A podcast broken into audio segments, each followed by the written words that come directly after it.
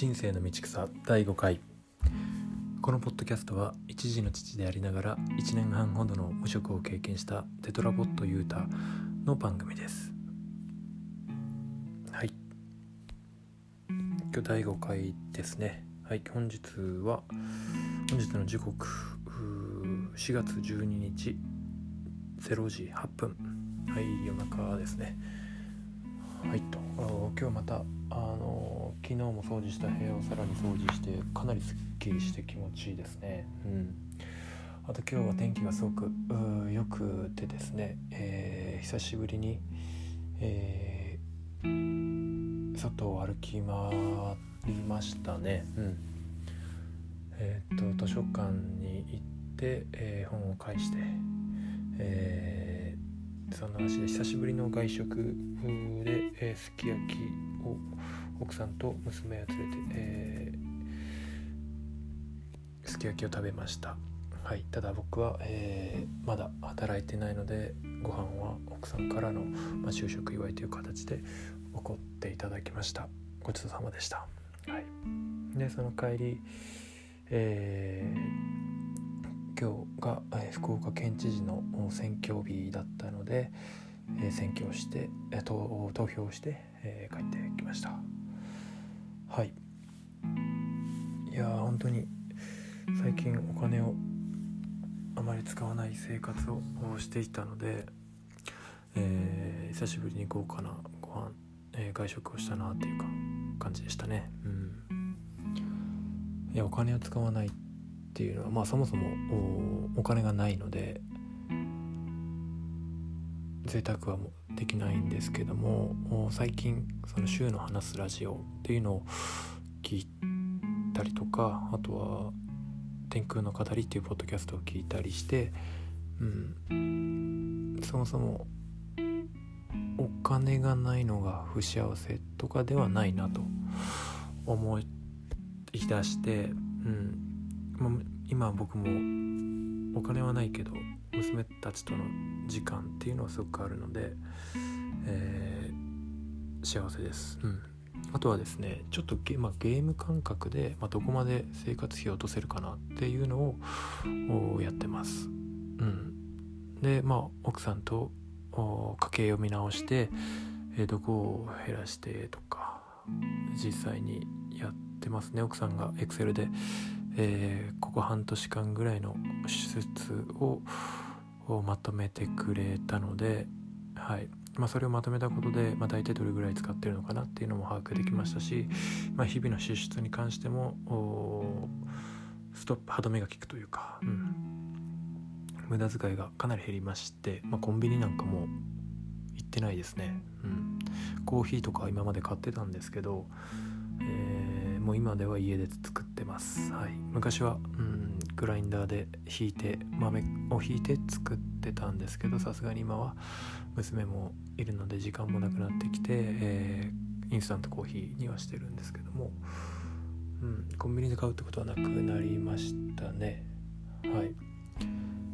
でそもそも家計簿を作れたのはお互いにマネーフォワードで一応その買い物とかの記録は残してたのでそこから月々どれぐらい使ってるのかをまとめて Excel にしてもらいました。はい、その作業は結構、うん、2人で協力してやってるのですごく楽しかったんですよね。まあ、あとは娘のその教育資金とか、うん、今後のま計画自分たちだけじゃなくて娘のことも頭に入れて再度その家を経営してるような感覚ですごく協力して経営してるような感覚ですごく、うん、楽しかったですねなかなかそうですね夫婦で話す時間も、まあ、2人だけで話す時間も減ってきたので何かそうやって一緒に取り組むっていうのは新鮮で楽しかったですね。うん。っていうので今日はちょっと話そうと思ってたことがあったんですけど今頭に浮かんだことをつれづれと喋ってしまいました。はい。うん。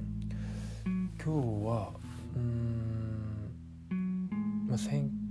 選挙の投票日だったのでそのことについて話したか話していきたいと思います。うん。選挙に対して結構その意識的になってきたのは社会人になってからかな。うん。まああとは最近で言えばその古典ラジオを聞いて、まあ、フランス革命だったり、えー、まあフランス革命っかな。うん。それまでは人権っていうものが当たり前じゃなかったし投票権っていうのも当たり前じゃないと。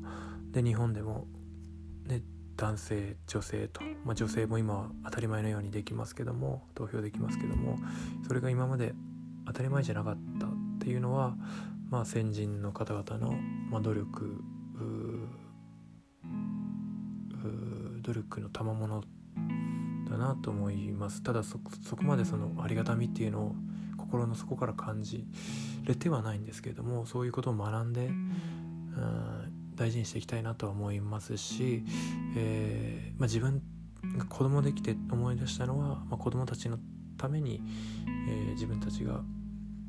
投票して少しでもいい方向に持っていけたらいいなっていうのは思います。はい。まあ、僕一人が投票したところでっていうのもあるんですけども何て言うんですかね。一人一人がやっぱりやらん投票しないと変わらないっていうのも事実なので、まあ、そこは前向きに行動していきたいと思いますしその投票する上での情報収集であったりとかっていうのは社会に関心を持つきっかけになるのかなというふうに思いました。で今回は、まあ、その投票に関してとあとはその投票と今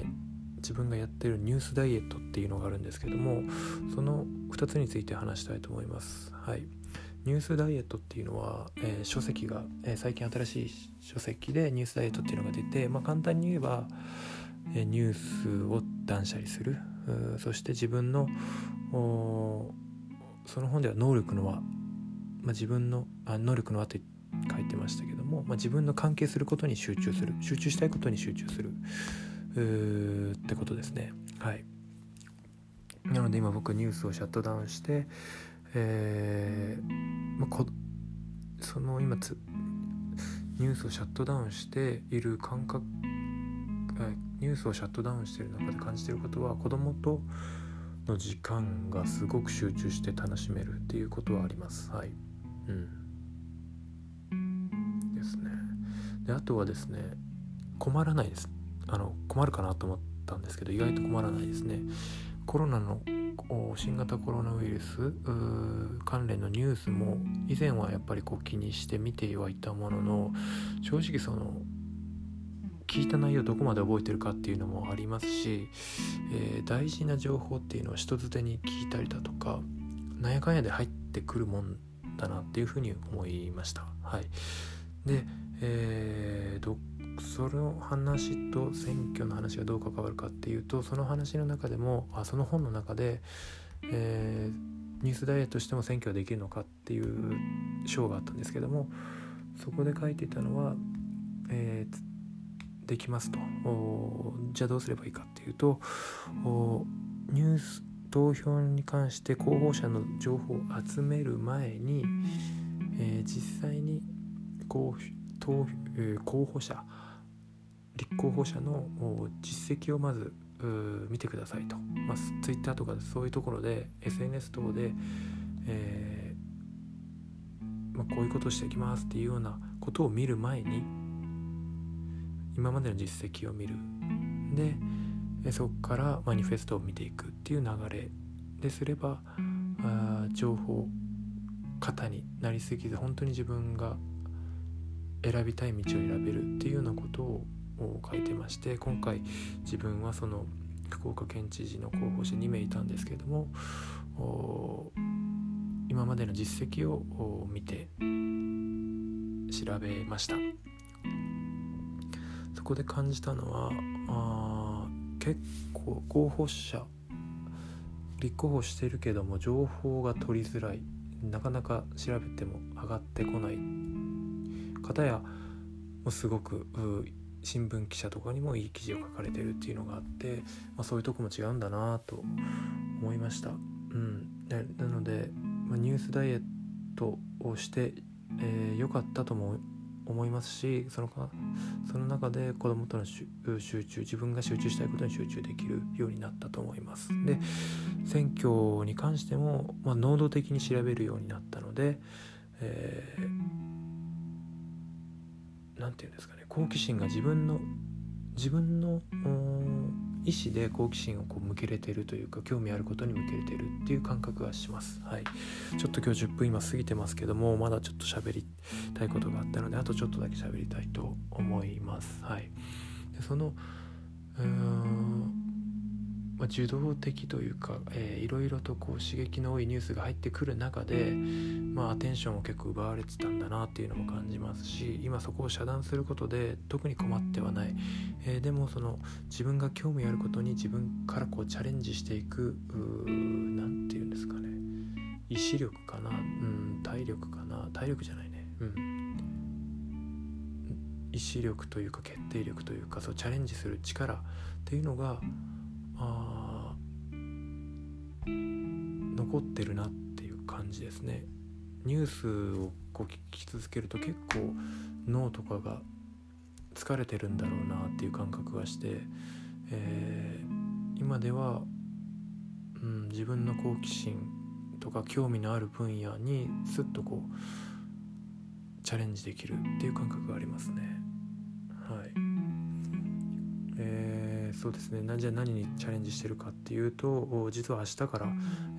妻の実家あお茶の名産地なんですけどもそちらに行って、えー、月末まで、えー、お茶のお茶お茶のバイトお茶摘みしたり、えー、あとは何かお茶を詰めたものを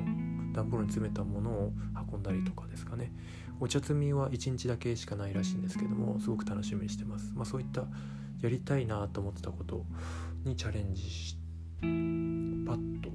する機会があったのでパッとチャレンジしてみた、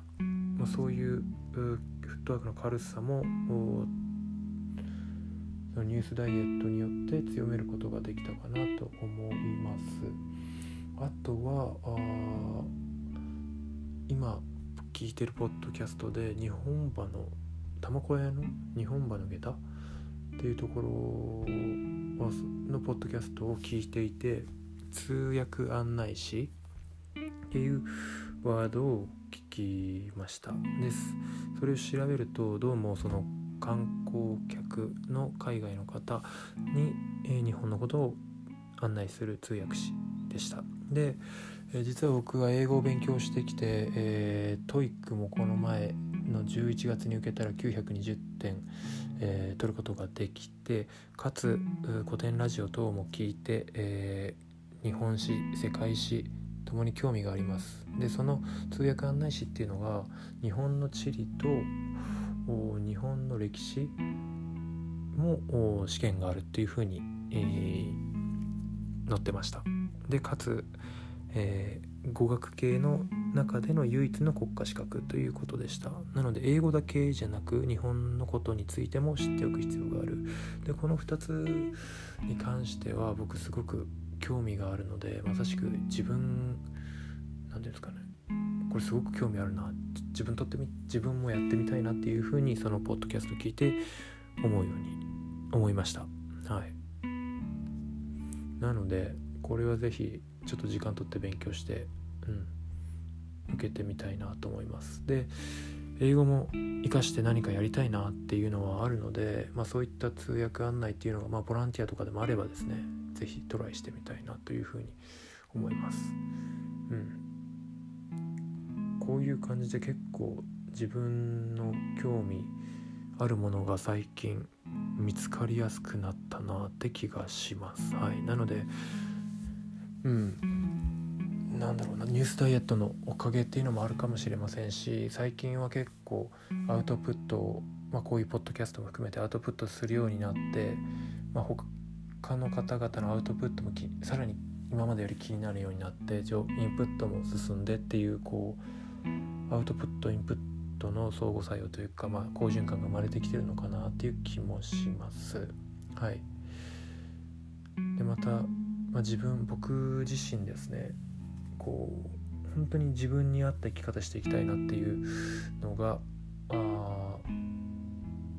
前回の前前職の退職の時退職して、えこの無職期間を通して本当に思うようになったので、まあ、そういった趣味を見つけやす見つけやすくなってですね本当に今うん充実してるっていう状態です。はい。今日はちょっとなんか興奮気味に話してちょっと口数が多くて早かったかなと思いますけども。うん。これからもねまあ明日からお茶のバイト妻の実家地元で頑張りたいと思います。うん。月末まで妻の実家にまたお世話になるっていうちょっとずうずしさもあるんですけど楽しんでいきたいと思います。今日もグダグダでしたがご清聴ありがとうございました。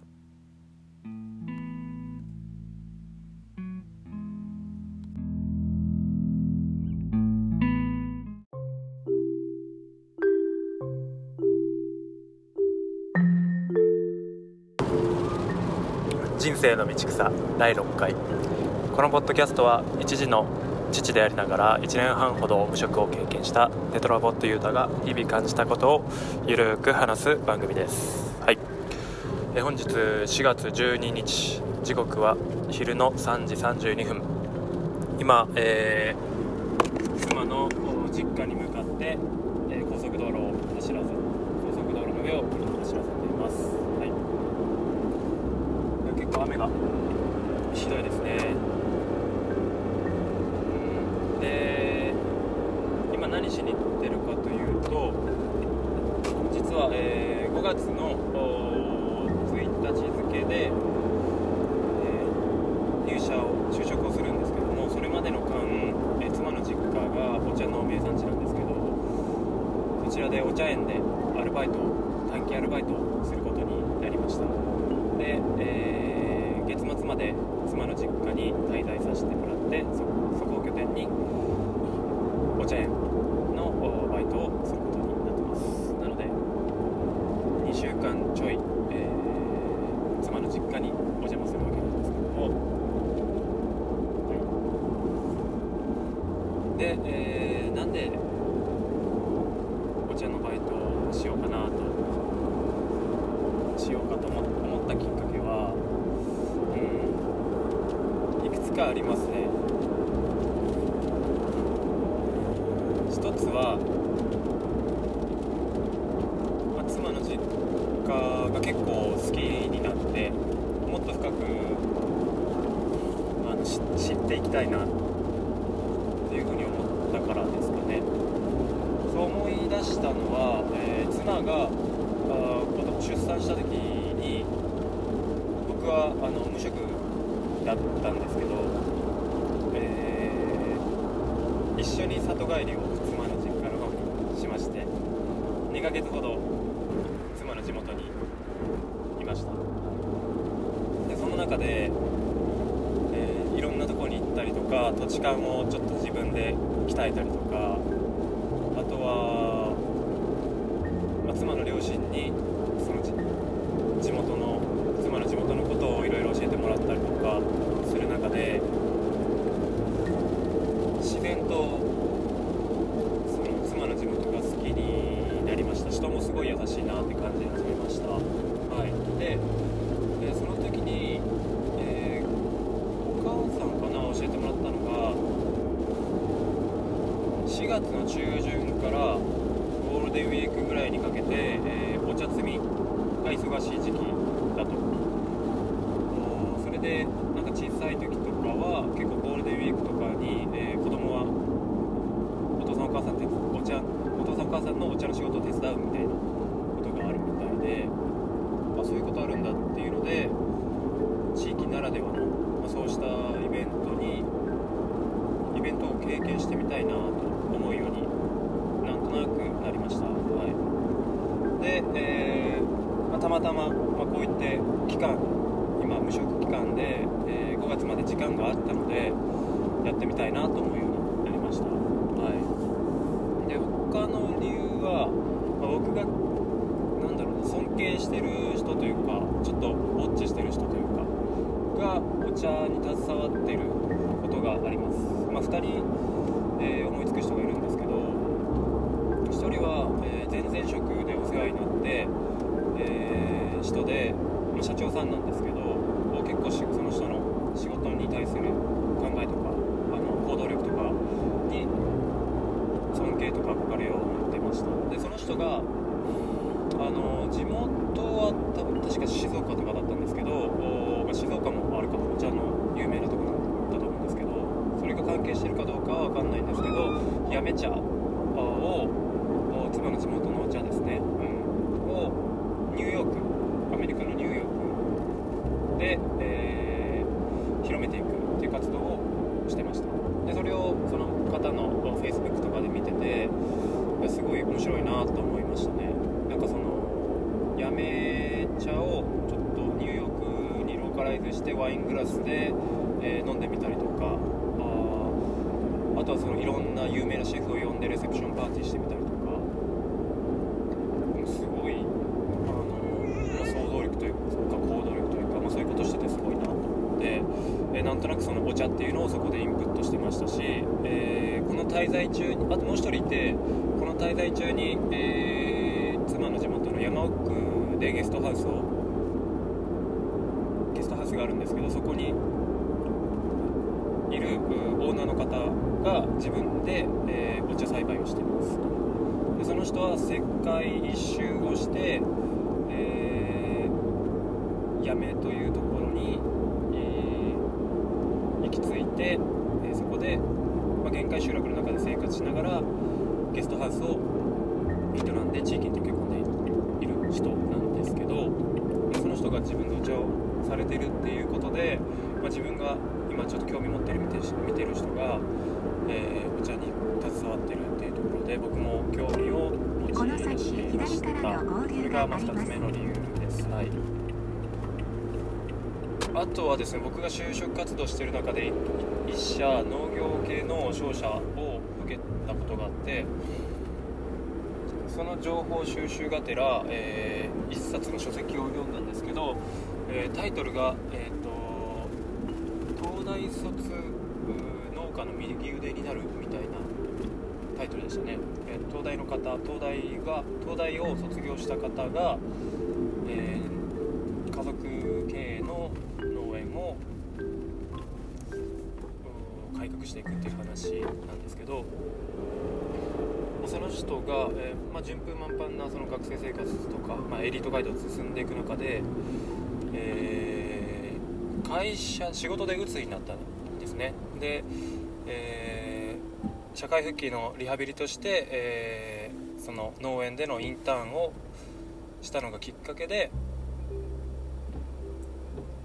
え最終的には社員として、え一からその農園を泥臭く改革していく。で、まあ、その、えー、ノウハウを書いてあったりだとか、まあ、そのストーリーを書いてあったりだとか、まあ、理論と実践でちょっとギャップがあって葛藤した部分が書いてあったりとかで、まあ、すごくそのその人のまあ何て言うんですかね、まあ、がむしゃらにこう改善しているような姿を見て、えー、ちょっと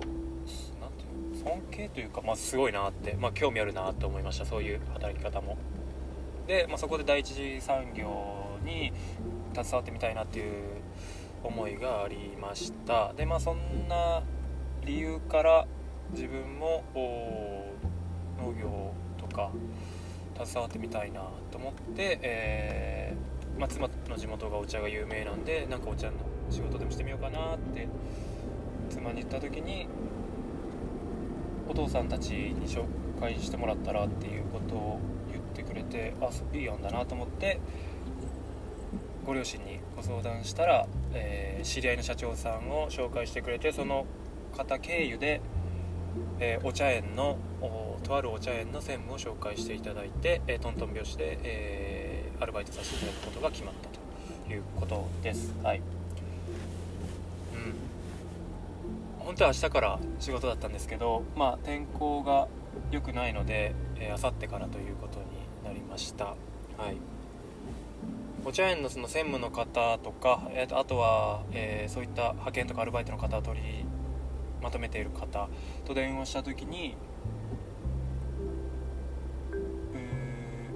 うなんだろうその僕とその電話しした後にその紹介してくれた社長に対していい人を紹介してくれてありがとうって言ってくれたらしくてそれは純粋に嬉しかったですね。まだ働いてもないのに、まあ、そういった電話で話しただけの感覚で、まあ、そういう風に捉えてくださったっていうのは